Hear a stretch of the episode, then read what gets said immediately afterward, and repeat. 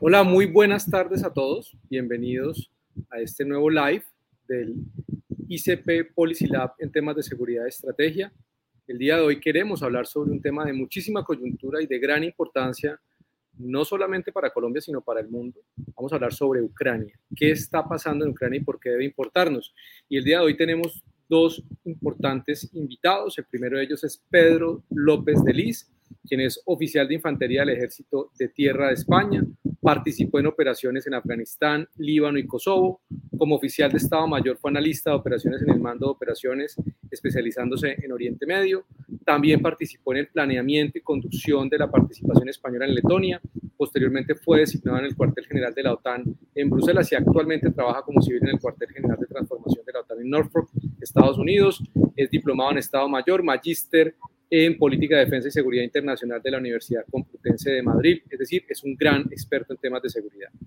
Nuestro segundo invitado es el mayor de la Fuerza Aérea, Daniel Cicles, de Estados Unidos, quien hizo parte del curso CAEM 2021 en Colombia, se desempeñó como subgerente de la cartera del subjefe de Estado Mayor para el desarrollo de capacidades del Allied Command Transformation de la OTAN, ha sido designado para realizar operaciones en el sureste de Asia, Suramérica, África y Europa. Tiene una amplia experiencia en la planificación y coordinación de funciones con la coalición y las fuerzas aliadas. Ha completado cinco operaciones de despliegue de combate de apoyo a las fuerzas especiales en Irak, Siria y Afganistán. Pedro y Daniel, bienvenidos y muchas gracias por acompañarnos hoy. Muchas gracias, Carlos, eh, por vuestra invitación. Un placer un placer para, estar con ustedes y, comentar. Gracias la invitación. Bueno, para el Instituto de Ciencia Política, como un centro de pensamiento que le interesa promover la generación de conocimiento y la toma de decisiones basadas en evidencia, es muy importante analizar lo que pasa en el mundo para entender también lo que nos pasa a nosotros en el país y en la región. Occidente está observando cómo nuevamente estados autoritarios que no quieren un sistema internacional basado en reglas, es decir, en unas normas claras y el respeto a la soberanía, la independencia y la integridad territorial, están amenazando con hacer uso de la fuerza y la violencia para desestabilizar países democráticos y crear inestabilidad para imponer los que consideran son pues sus intereses estratégicos. El Kremlin quiere la revisión del orden de seguridad de Europa, el fin de la expansión de la OTAN, un retroceso de la expansión anterior, una eliminación de las armas nucleares de Estados Unidos en Europa y una esfera de influencia rusa. Es decir, Putin quiere una garantía de que Bielorrusia, Ucrania y Georgia nunca pertenecerán al eh, bloque militar o económico que no esté controlado por Rusia, pretendiendo asumir como el árbitro final de la política exterior y de seguridad de estos países. Putin ha desplegado armas y sistemas ofensivos dentro de una distancia de ataque de Ucrania, incluidos los tanques de batalla eh, principales, los obuses autopropulsados, vehículos de combate de infantería, sistemas de cohetes de lanzamiento múltiple, sistemas de misiles balísticos de corto alcance Iskander y la artillería remolcada. Las estimaciones disponibles públicamente sugieren que Moscú podría reunir una fuerza de 90 a 100 grupos tácticos de batallón, junto con reservas y fuerzas auxiliares, para un total de entre 150 mil a 170 mil, 75 mil soldados. El ejército ruso aún no está en posición para una operación a gran escala, pero podría tener esas fuerzas y los elementos necesarios en las próximas semanas. Quisiera entonces que empecemos conversando sobre esta primera aproximación y la primera pregunta que me encantaría eh, eh, nos contestaran los dos y empezaríamos con Pedro es, ¿podemos considerar que se trata de una amenaza seria contra Ucrania y que las tensiones van a escalar en una acción bélica de Rusia en territorio ucraniano? Muchas gracias. Sí, muchas gracias, Carlos. Eh, de nuevo, reiterar que es un placer estar aquí eh, y un honor para mí. Eh, contestando dos partes de pregunta. La primera parte sería si es una amenaza seria. Sin lugar a dudas, sí. y además, solo nos tenemos que, remitir a, la historia reciente de Rusia y, de su acción política exterior para, para darnos cuenta de que es una amenaza perfectamente seria. Pero no solo esto, sino que Rusia además no lo oculta. Y, no solo tiene que ir a consultar a, su estrategia de seguridad nacional, que está en la web y es accesible a cualquiera, eh, para darse cuenta de el enfoque, el enfoque, lo que ellos llaman el enfoque neorrealista, eh, cómo plantean ese enfoque neorrealista en conceptos básicos como el Ruskimir o, el avance del regionalismo. y fundamentalmente como para ellos la expansión de la OTAN supone una amenaza básica a su seguridad. A su seguridad.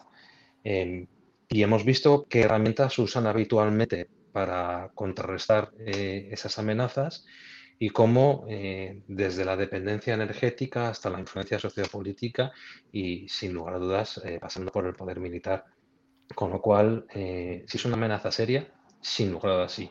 Si va a escalar, eso ya es la otra cuestión que, que, realmente conteste quien conteste en este momento mm, va a contestar desde un, desde un punto de incertidumbre. Como todos sabemos, el conflicto tiene muchas escalas de grises eh, y, de donde estamos ahora hasta el negro absoluto, que sería un conflicto bélico a gran escala, yo personalmente, Pedro Pérez, yo creo que sí que Rusia todavía tiene ciertas tonalidades de gris en las que, en las que puede escalar y que posiblemente llegue a escalar eh, partiendo de la base de que una acumulación de fuerzas como la que muy bien has descrito en las fronteras de una nación soberana ya es de por sí una escalada militar muy seria. Muchas gracias. Eh, por, mi parte, pues si, si puedo ah, proceder, pues eh, yo creo que hay, tenemos que entender eh, atrás de los pretextos de, la, agresión que vemos ah, que, viene de Rusia, que ellos se pintan a, sí mismos como si fuera un, ah, defendiéndose frente a una amenaza. amenaza. Tenemos que ver atrás del pretexto sus presiones que, se, que los impulsan. Los, los, los, las presiones que, que, impulsan a Rusia ah, en la dirección occidental son más eh, geográficas, geográficos. Entonces, ellos tienen el, llano de Ural eh, a su occidente, que es un, un, gran llano que no se puede defender ellos eh, de, no, no, están innovadores, ellos tienen una población, una demografía que está disminuyendo. Ah, hace 20 años ah, se, se, había disminuido y por eso ellos tienen bastantes presiones que están impulsándolos a buscar, a mantener eh, eh, en orden para mantener su, ah, su posición como, potencia mundial. Ellos tienen que expandirse eh, para, para clamar, para, para aumentar su, su, capacidad de producción y, y para aumentar su, su, lugar como una, una potencia que sea relevante. Si vaya a, acelerar a un conflicto bélico, no podemos predecir necesariamente, pero en, los, eh, en, la opinión de varios geoestrategas como, como Peter Zion y, George Friedman, ellos están en, una posición donde ellos tienen que expandirse. La, la, pregunta todavía es si toda Europa y los, los otros potencias alrededor de ellos vayan a permitir o vayan a hacer. Pues eh, yo por supuesto, estoy, estoy compartiendo estos, estos comentarios y observaciones desde un punto de vista personal. Este no es, un, es una posición oficial, ni representa una posición de, las fuerzas militares, de los, ni el gobierno de los Estados Unidos, pero todavía eh, hay varios eh, geoestrategas que, creen que se van a enfrentar.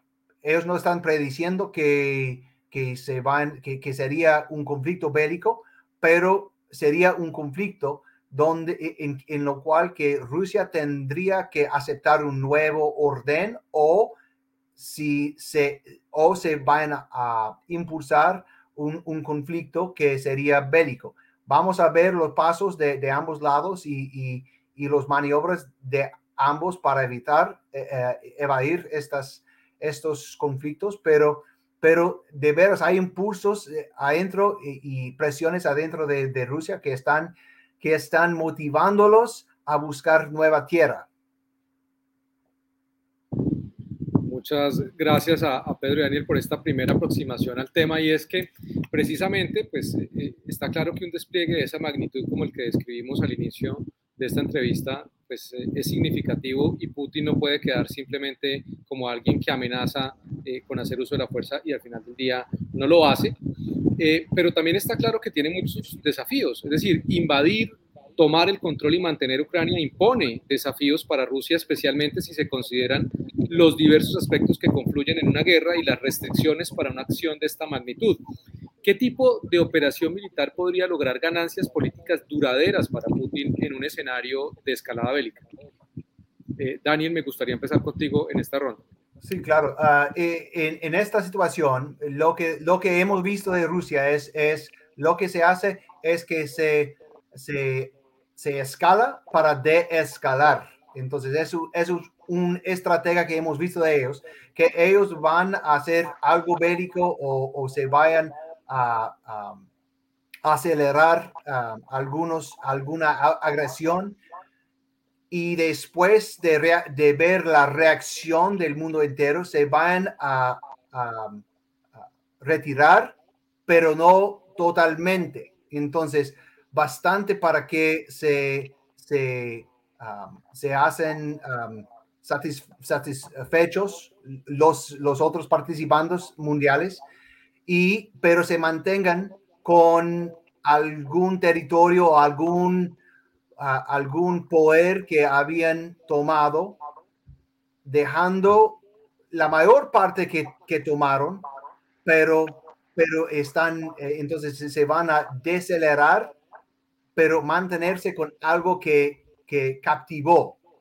Entonces, eh, eso es un tipo de conflicto que se puede ganar. En, en la opinión o, o, observación mío, mía, yo no creo que ellos puedan mantener un, un conflicto bélico por mucho tiempo. Dos meses, tres meses, como nosotros en los Estados Unidos hemos visto que un conflicto puede, puede durar por años y se cuesta.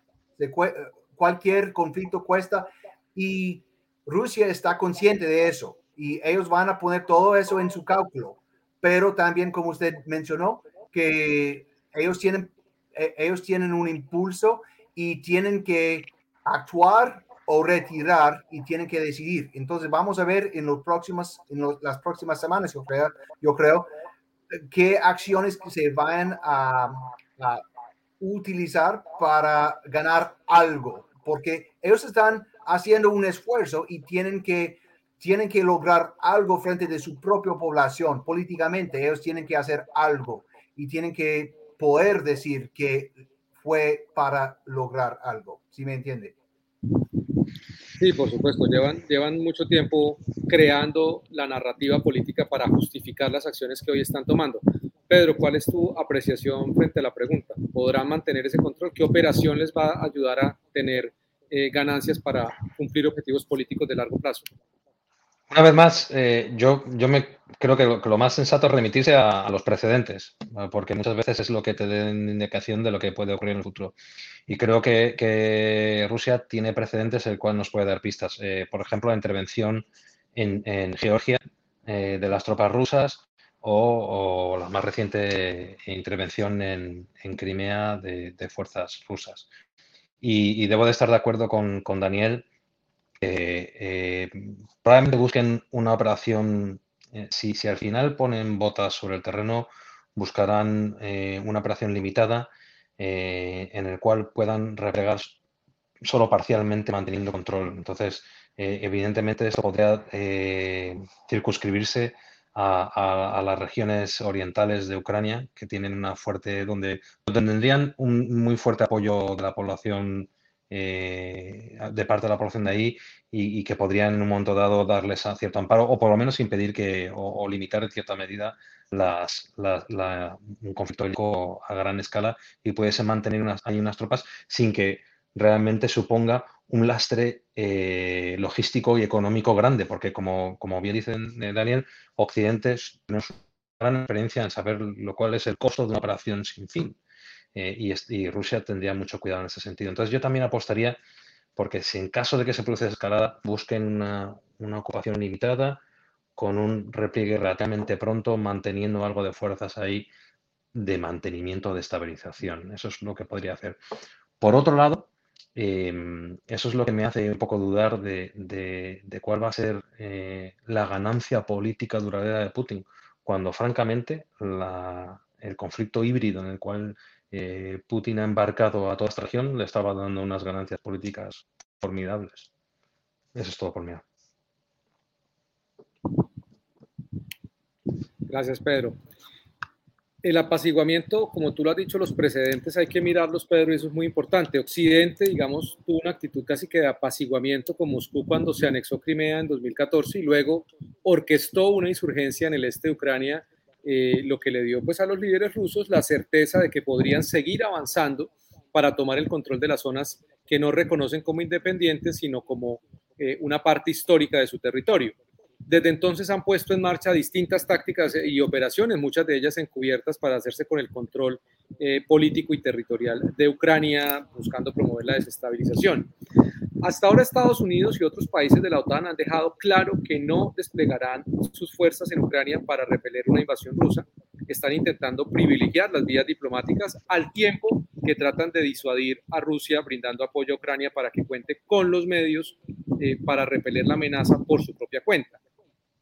En caso de que las negociaciones queden en punto muerto, y esto es muy importante considerarlo, que las acciones de disuasión como las sanciones, la amenaza de imponer sanciones y el apoyo armamentista a Ucrania no eviten que Rusia lance una ofensiva para llevar a cabo la invasión, ¿ustedes qué cursos de acción consideran podrían tomar Estados Unidos y sus socios de la OTAN para apoyar a Ucrania y enfrentar a Rusia sin que el conflicto escale más allá del territorio ucraniano?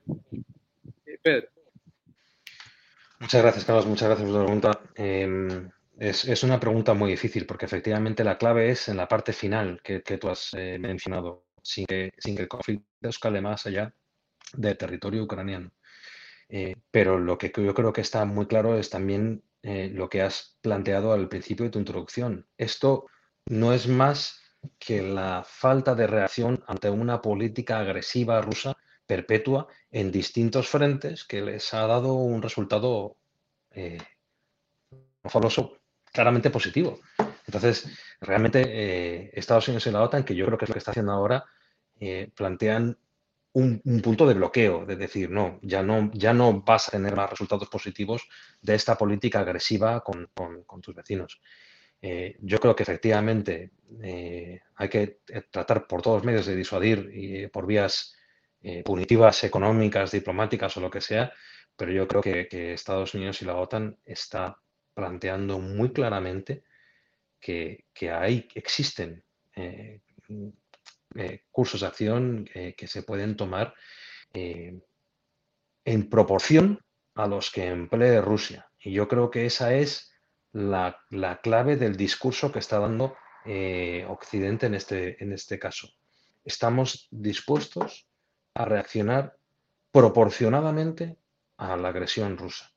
Y eso eh, esperemos que sea disuasorio, pero, pero puede ir más allá eh, y, llegar, y se llegará y se tomará la acción eh, en, justa proporción a lo que, a lo que Rusia haga.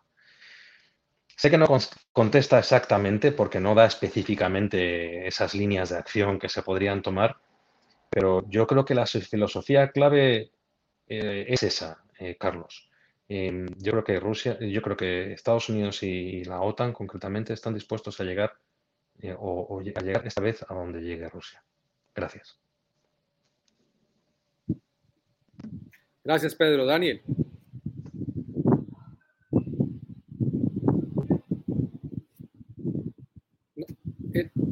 estás, estás mute. Gracias. Ah, eh, todo el mundo está buscando soluciones. Se, se, se pregunten entonces, ¿cómo solucionamos eso? yo creo que en vez de mirar eh, eh, la línea de, de, la batalla, en donde está presentada todas las fuerzas, debemos, en cambio, preguntarnos qué podemos como aliados hacer para enfrentar. Y alianzas son, son hechos específicamente para, para, para tiempos, para temporadas así como esas, de crisis, eh, de, de, amenaza. Eh, cuando una potencia se, se, se, amenaza a cambiar el orden mundial o, o a tomar algo que, que, que, no pertenece a ellos. Entonces, eh, lo que debemos hacer en realidad es acercarnos como aliados y mantener y y, impulsar la solidaridad entre todos los aliados y hacer lo que están haciendo, eh, lo que hemos visto en las noticias, que todos los aliados están buscando para cómo se pueden aliviar de, los aliados que dependen, eh, que, dependerían en, en, los, en el consumo de los productos rusos, para, para que se puedan mantener la solidaridad frente a un, un adversario común que amenaza a, su, a su paz y su orden. Y fuera de eso, debemos tomar en cuenta lo que la meta, la, la, meta penúltima de, de, Rusia, que no es solamente cruzar la frontera de Ucrania, ni solamente es Ucrania, pero es para disminuir su, su frontera y tomar todos los, los, uh, todo el llano de Ural que, que, que, está compuesta de como siete países y, y, aproximarse al, al, occidente de Europa. Entonces, tenemos que mantener eh, en cuenta su, su, su, su meta última y, y aproximarnos entre nosotros para que podamos enfrentar esta amenaza. Así es, está claro que es eh, fundamental contener y disuadir a Rusia para que detenga este tipo de acciones. Y aquí hay un tema interesante y es, bueno, ¿qué habría que hacer? Estos cursos de acción, por supuesto, eh, eh, están siendo bastante especulativos en la medida en que confiamos en que las sanciones y las negociaciones, pues en buena hora detengan esta escalada de violencia. Para frustrar esas ambiciones rusas se tendría que evitar que Moscú tenga una victoria rápida en Ucrania y al tiempo aumentar los costos económicos, políticos y militares, asegurando que los países democráticos de Occidente, es decir, los aliados de la OTAN, van a aislar políticamente a Rusia, como lo ha dicho Daniel, que van a ser solidarios en esta posición con el fin de elevar las perspectivas también de una insurgencia prolongada que acabe con el ejército ruso sin utilizar las mismas tácticas que Rusia ha venido promoviendo en otros eh, países para que sepan que el costo va a ser muy alto. Esto implica entonces contar con eh, el suficiente tiempo para desarrollar unas capacidades que permitan apoyar a Ucrania mediante tácticas de guerra irregular o de guerrillas, ya que se trata pues de un ejército con un poder superior, es decir, el ruso, eh, un, un, poder que está por encima del de Ucrania en muchos sentidos y especialmente en el poder aéreo. Esto implica entonces que los países eh, aliados, Estados Unidos, la OTAN y los demás países europeos deben apoyar a Ucrania con los medios para pelear este tipo eh, de guerras, en este tipo de confrontaciones, como es el tema de la inteligencia, la contrainteligencia, suministro de armamento para que el ejército ucraniano pueda utilizar, por ejemplo, minas, eh, dispositivos explosivos improvisados, los, los famosos IED por sus siglas en inglés, drones pequeños, los Bayraktar 2 de Turquía que compró Ucrania recientemente y que servirían mucho para este tipo de tácticas operacionales. Todo esto podría servir para demorar el avance de los tanques, eh, esperando que llegue la época de descongelamiento del terreno, que eso impone también un desafío para Rusia, con el fin de impedir el avance eh, digamos, más contundente que tiene Rusia de sus fuerzas en tierra, haciendo que la invasión obtenga pocos resultados estratégicos en el corto plazo, que es como ustedes han dicho, ellos van a querer tener muy poco, controlar y sobre esa base negociar. ¿Ustedes consideran viable en esa perspectiva, pues en ese panorama un poco eh, que se plantea, consideran viable que Ucrania logre enfrentar a Rusia con un nivel de éxito en un escenario como esto, de guerra irregular, demorando la toma del control de los rusos mientras las sanciones económicas y la presión política y diplomática logra desgastar a Rusia para obligarla a retirarse. ¿Creen que eso es posible? ¿Creen que ahí la OTAN podría desempeñar un papel importante en ese escenario? Daniel. Sí, eh, gracias por la pregunta. Pues eh, entonces, uh, el mundo entero se puede ver que los Estados Unidos no ha peleado, no ha luchado en su propio terreno en cientos de años, ¿no? Desde nuestra guerra civil no hemos hemos peleado menos la incursión de, y la agresión de, Japón en la Segunda Guerra Mundial. No hemos peleado en nuestro terreno e, esos años. Tenemos, hemos, hemos sido muy interesados en, la seguridad mundial para que no se pasará un conflicto en, nuestras, en nuestra tierra, ¿no? Eh, la idea de defender contra Rusia vive eh, en esta, este principio, eh, en la idea que podemos pararlos antes de que lleguen a la parte principal de OTAN y, de Europa. yo, yo creo, yo, yo voy a, volver al punto anterior, pues que no podemos resistir o parar los, las fuerzas rusas solos. La única manera que podemos cambiar una amenaza o una potencia militar, así como Rusia, es con una respuesta conjunta. Uh, Ucrania sí se puede con, con ayuda, con, con algunos alimentos bélicos, con algunos, uh, con, con una voluntad política dentro de su país, se puede demorar. Pero por fin manteniendo en cuenta que para su sobrevivencia como potencia mundial, Rusia necesita captivar más que Ucrania. Y con este, eh, pensando en eso, tenemos que considerar que, que si tal vez no tendremos todos los aliados, en la, voluntad política para enfrentarlos en, en, Ucrania, pero algún día, si no lo paramos hoy, tal vez eh, más luego vamos a tener que enfrentarlos. Entonces, eh, Ucrania podría tener un nivel de éxito solo, pero tendría, o con ayuda, pero, pero yo creo que de, de, largo plazo tendremos que mantener una, una alianza y una solidaridad de, de, mantener el orden mundial como sea, menos que, que vamos a ver un, un mundo cambiante y, y, no por lo bueno. Eh, y, y, este, sin demorar un, más en, hablar de las diferencias de, valores entre los sistemas rusos y el sistema ah, abierto de, que, que, tiene el mundo ah, entero ya hoy en día. Ah, yo, yo, yo, yo le, le, voy a dejar con esta, este pensamiento. Gracias, Dani. Pedro.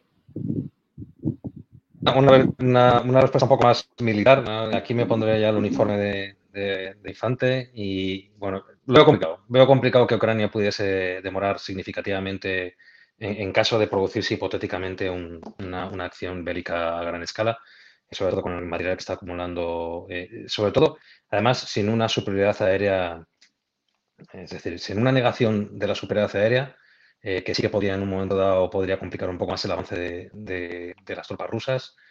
Eh, lo veo muy complicado. Entonces, demora difícil, desgaste, sí, eso es otra cuestión. Y realmente ahí radicaría la fuerza de resistencia ucraniana. Eh, Ucrania se independizó el día después del, de 1991, el día después del, fallido golpe de Estado en, Rusia, eh, demostrando una voluntad de su, fuerza cívica de abrazar otra cultura o de abrazar por lo menos otro sistema democrático y de ahí radica la fuerza de Ucrania para desgastar eh, la, amenaza, la amenaza rusa. Mm, con lo cual, mi respuesta sería, demorar difícil, desgastar sin lugar a dudas. Y eso podría facilitar eh, la presión que necesitaría Rusia para replegarse rápidamente o, para, o para disuadirla en caso de agresión.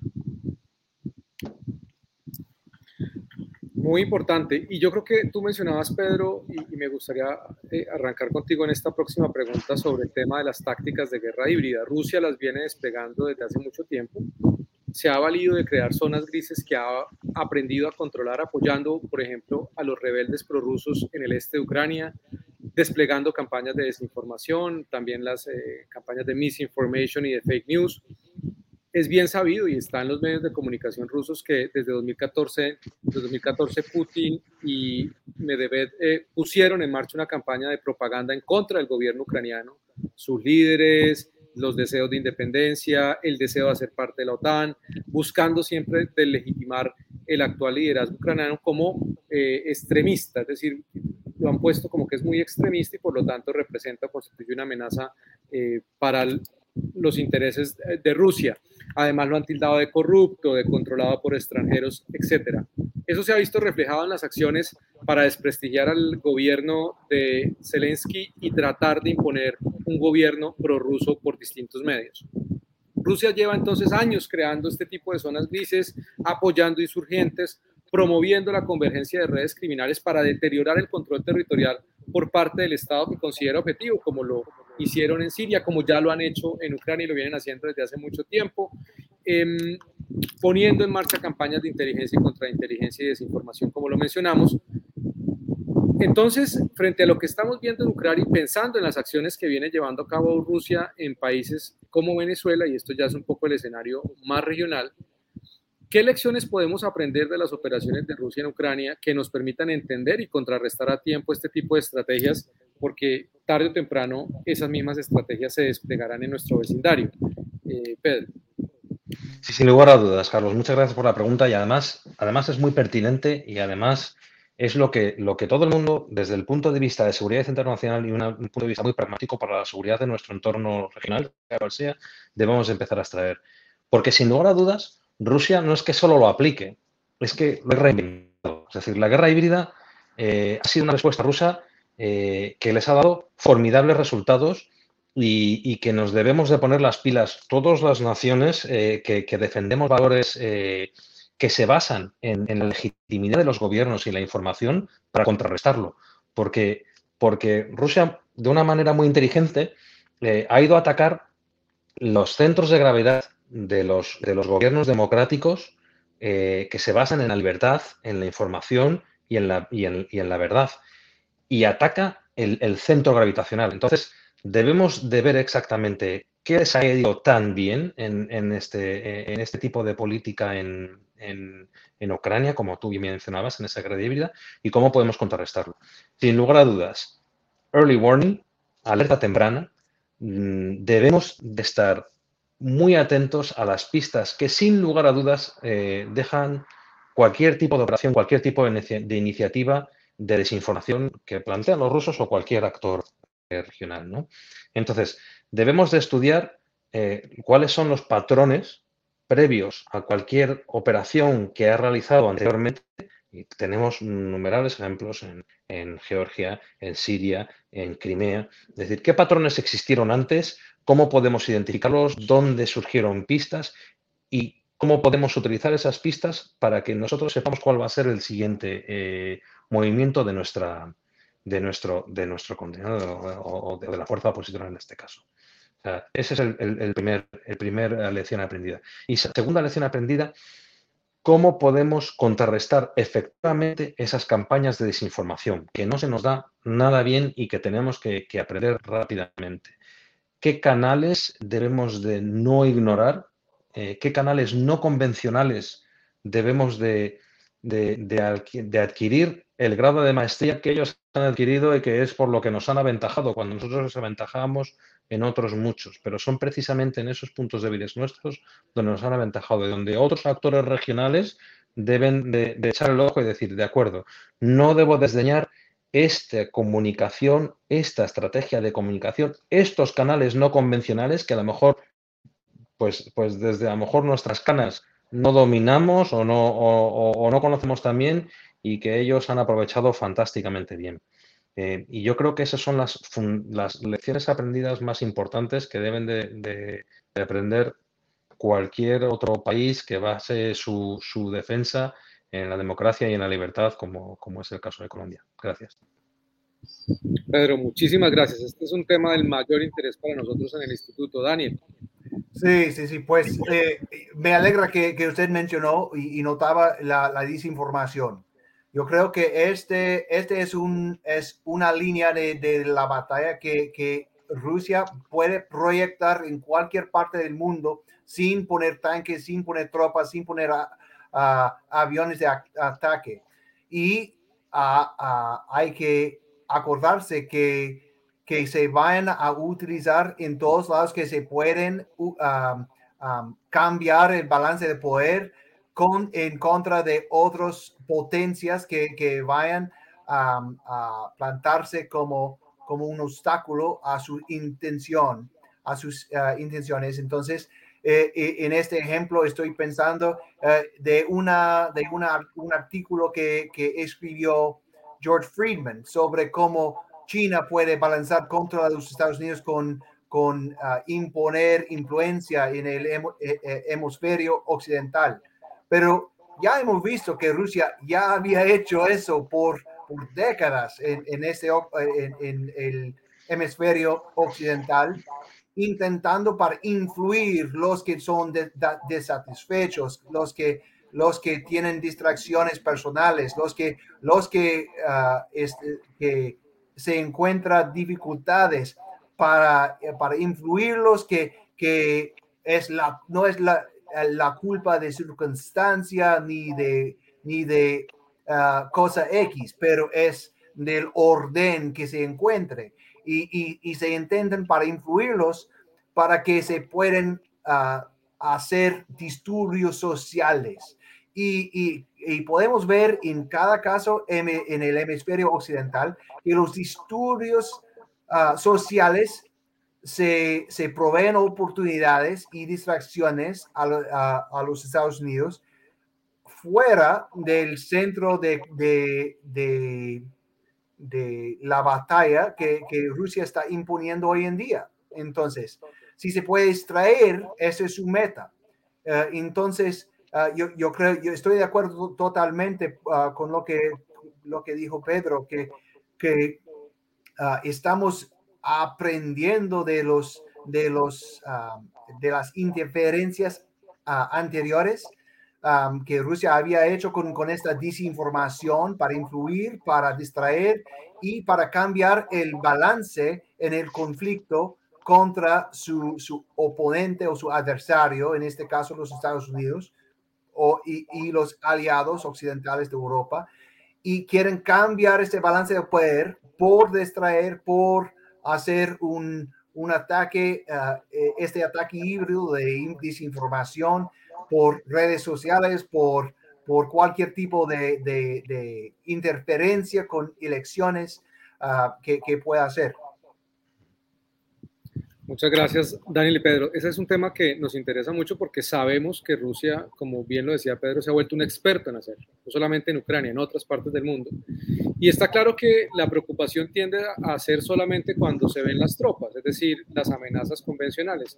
Pero estamos en un mundo donde las amenazas convencionales son cada vez eh, eh, más extrañas, es decir, no, no son comunes, no son frecuentes, ahorita lo estamos viviendo en Ucrania, pero la guerra híbrida eh, las operaciones de baja intensidad, la guerra irregular, esta desinformación, los ataques en el ciberespacio es el pan de cada día. Y desafortunadamente no hemos sido lo suficientemente hábiles en desarrollar una doctrina eh, a tiempo para enfrentar lo que Rusia lleva poniendo en marcha hace muchos, muchos años. Yo quisiera ir terminando con una pregunta que nos parece también muy importante a propósito del tema energético, porque eh, hay que entender también cómo Rusia ha utilizado la energía. Y es que no se ha considerado suficientemente cómo creó una dependencia energética de, por parte de varios países europeos de la oferta energética rusa, lo que se complejiza actualmente en esta coyuntura frente al aumento de los precios del gas y la escasez de suministro de energía en el actual eh, momento donde Europa, además de estar en invierno, pues tiene eh, enormes problemas energéticos y está pagando altos costos. Países de la importancia económica, política y militar como Alemania han mostrado una actitud, si se quiere, de apaciguamiento en un momento que demanda una posición firme frente a las amenazas rusas, en gran medida como resultado también de esa dependencia energética hacia ese país. Esto demuestra entonces que la seguridad energética es un asunto de seguridad nacional y que las transiciones forzadas están dejando a los países eh, eh, enfrentando problemas de escasez, de altos costos y sobre todo de una dependencia a regímenes autoritarios que usan ese suministro de energía como un mecanismo de presión para avanzar en sus aspiraciones territoriales. Y entonces, claro, e, ese es el contexto de la pregunta. Ahora, lo importante es entender, bueno, ¿cómo podría, ante ese escenario, el gobierno de Estados Unidos lograr un compromiso por parte de los países europeos para enfrentar la amenaza rusa y apoyar a Ucrania, no solo para repeler la amenaza actual, sino para que pueda consolidar eh, este país su independencia. Pedro o Daniel, quien quiera eh, contestar. Sí, uh, una cosa que, yo creo que no hemos visto es la producción full de, de los Estados Unidos en, en, la, en, el, la producción de, de, energía. Um, obvio se puede aumentar.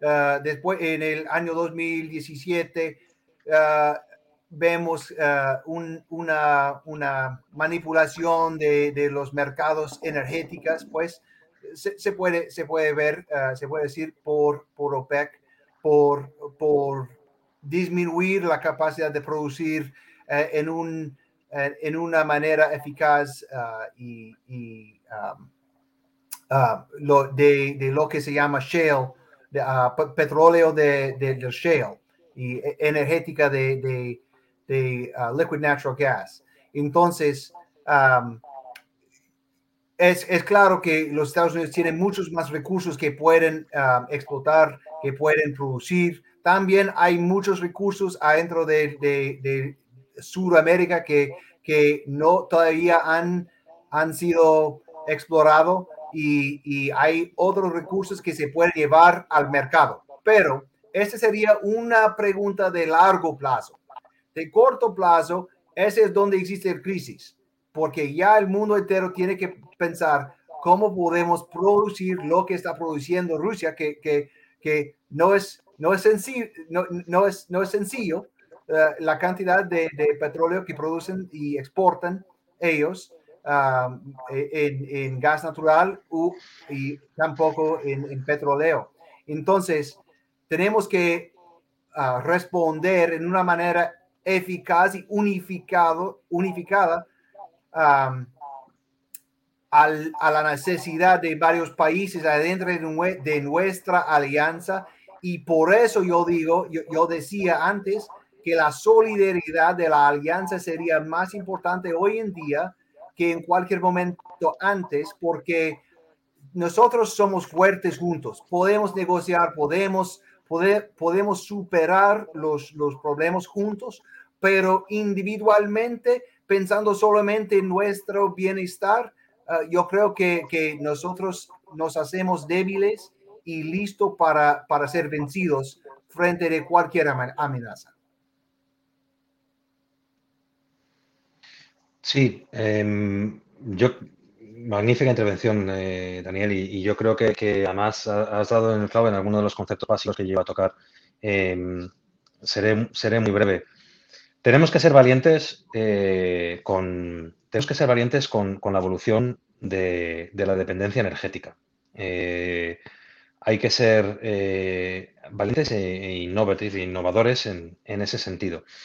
y, esa valentía también debe de ejercitarse fundamentalmente por aquellos actores, y ahora me voy a poner el, uniforme de Unión Europea o el, traje de Unión Europea, eh, que para eso soy español, eh, por los actores que más ventajas sacan del escenario energético actual y Estados Unidos realmente tiene un, tiene un peso específico importante en el, en, el, en el, mercado energético actual o en el escenario energético actual y por lo tanto debe de liderar esa valentía eh, y esa solidaridad en, en cuanto a, a, la revolución energética que nos hará menos dependientes de esas fuentes energéticas que tanto, tantos problemas geopolíticos nos está dando, como mencionaba Daniel, del gas y del petróleo ruso.